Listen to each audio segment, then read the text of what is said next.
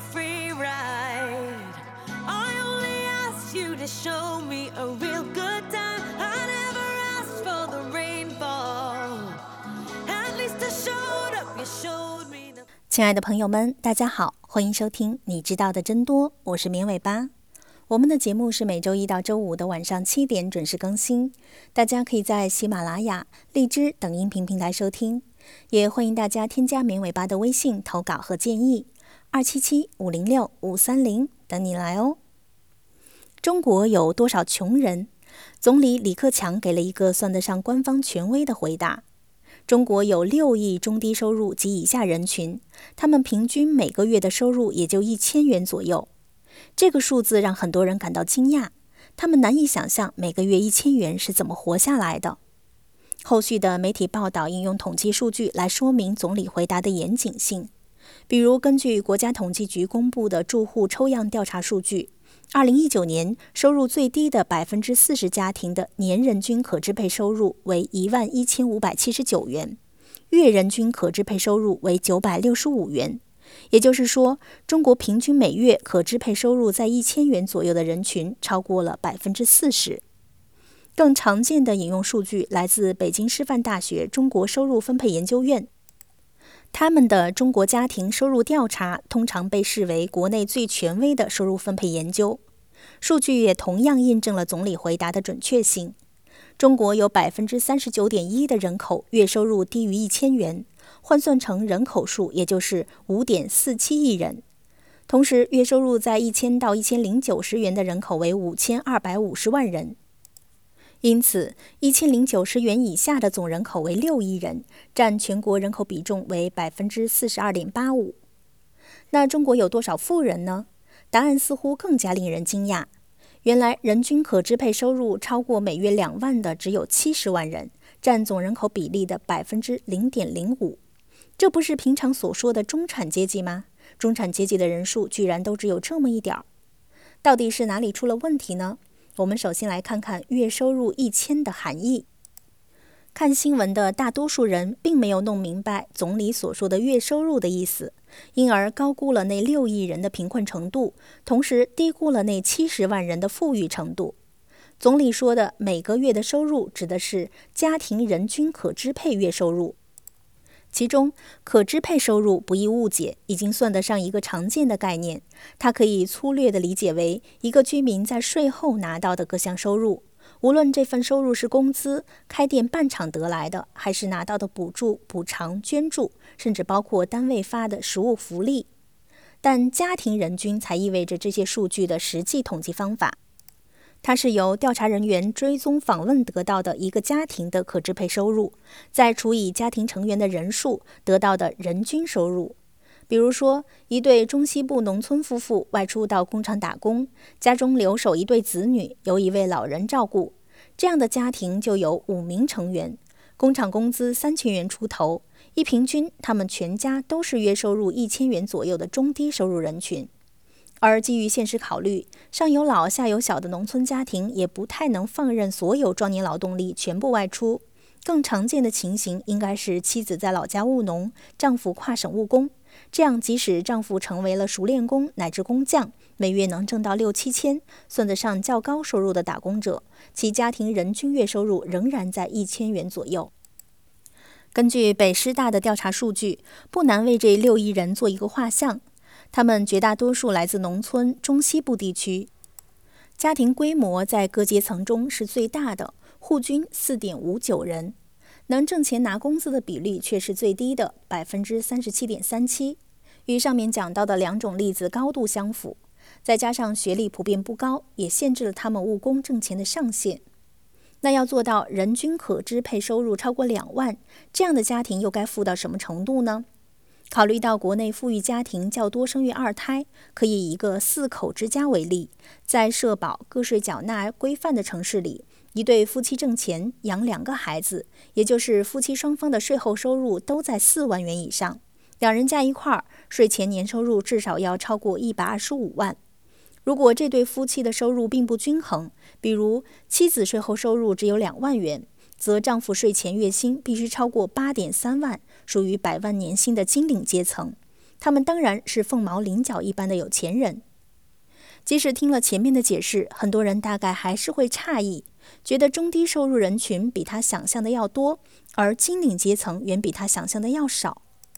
这也不奇怪，我们日常在舆论里见到的多是关于中产阶级的迷思性描述，再加上为中产量身打造的消费宣传，很容易拉高了大众对中国人收入状况的估计。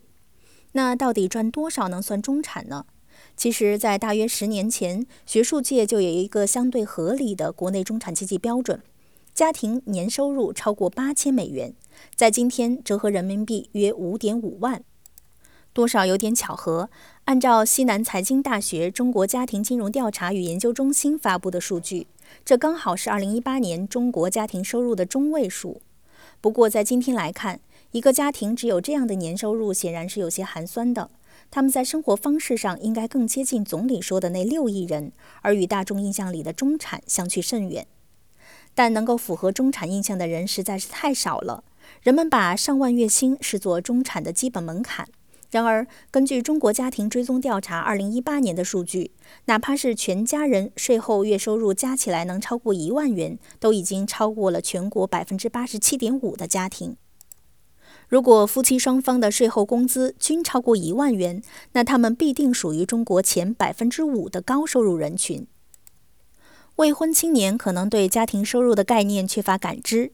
中国家庭追踪调查里还有一项全国城镇劳动力主要工作收入，同样可以颠覆很多人对自己收入的认识。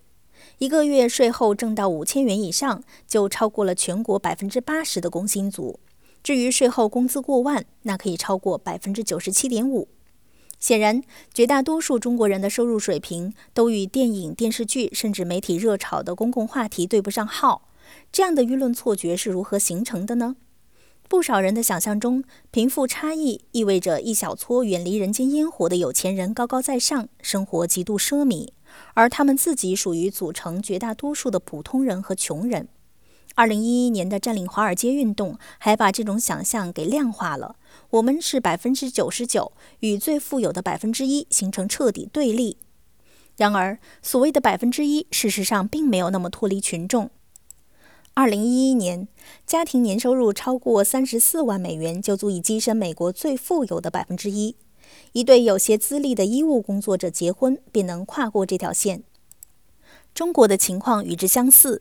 根据中国家庭金融调查二零一一年的数据，家庭年收入超过五十六万人民币就称得上中国收入最高的百分之一了。不要以为这些数字是因为调查统计算不到富豪头上，正是同一项调查得出了中国零点六一的基尼系数，在全球已经是最高一级。超级富豪的存在不假，也极大的影响了基尼系数。剔除收入最高的百分之零点五样本，基尼系数降为零点五六四，但他们人数还是太少了，并不能构成贫富差距的主要来源。作为一个典型的发展中国家，城乡差距和地域差距才是构成中国贫富之差的最重要因素。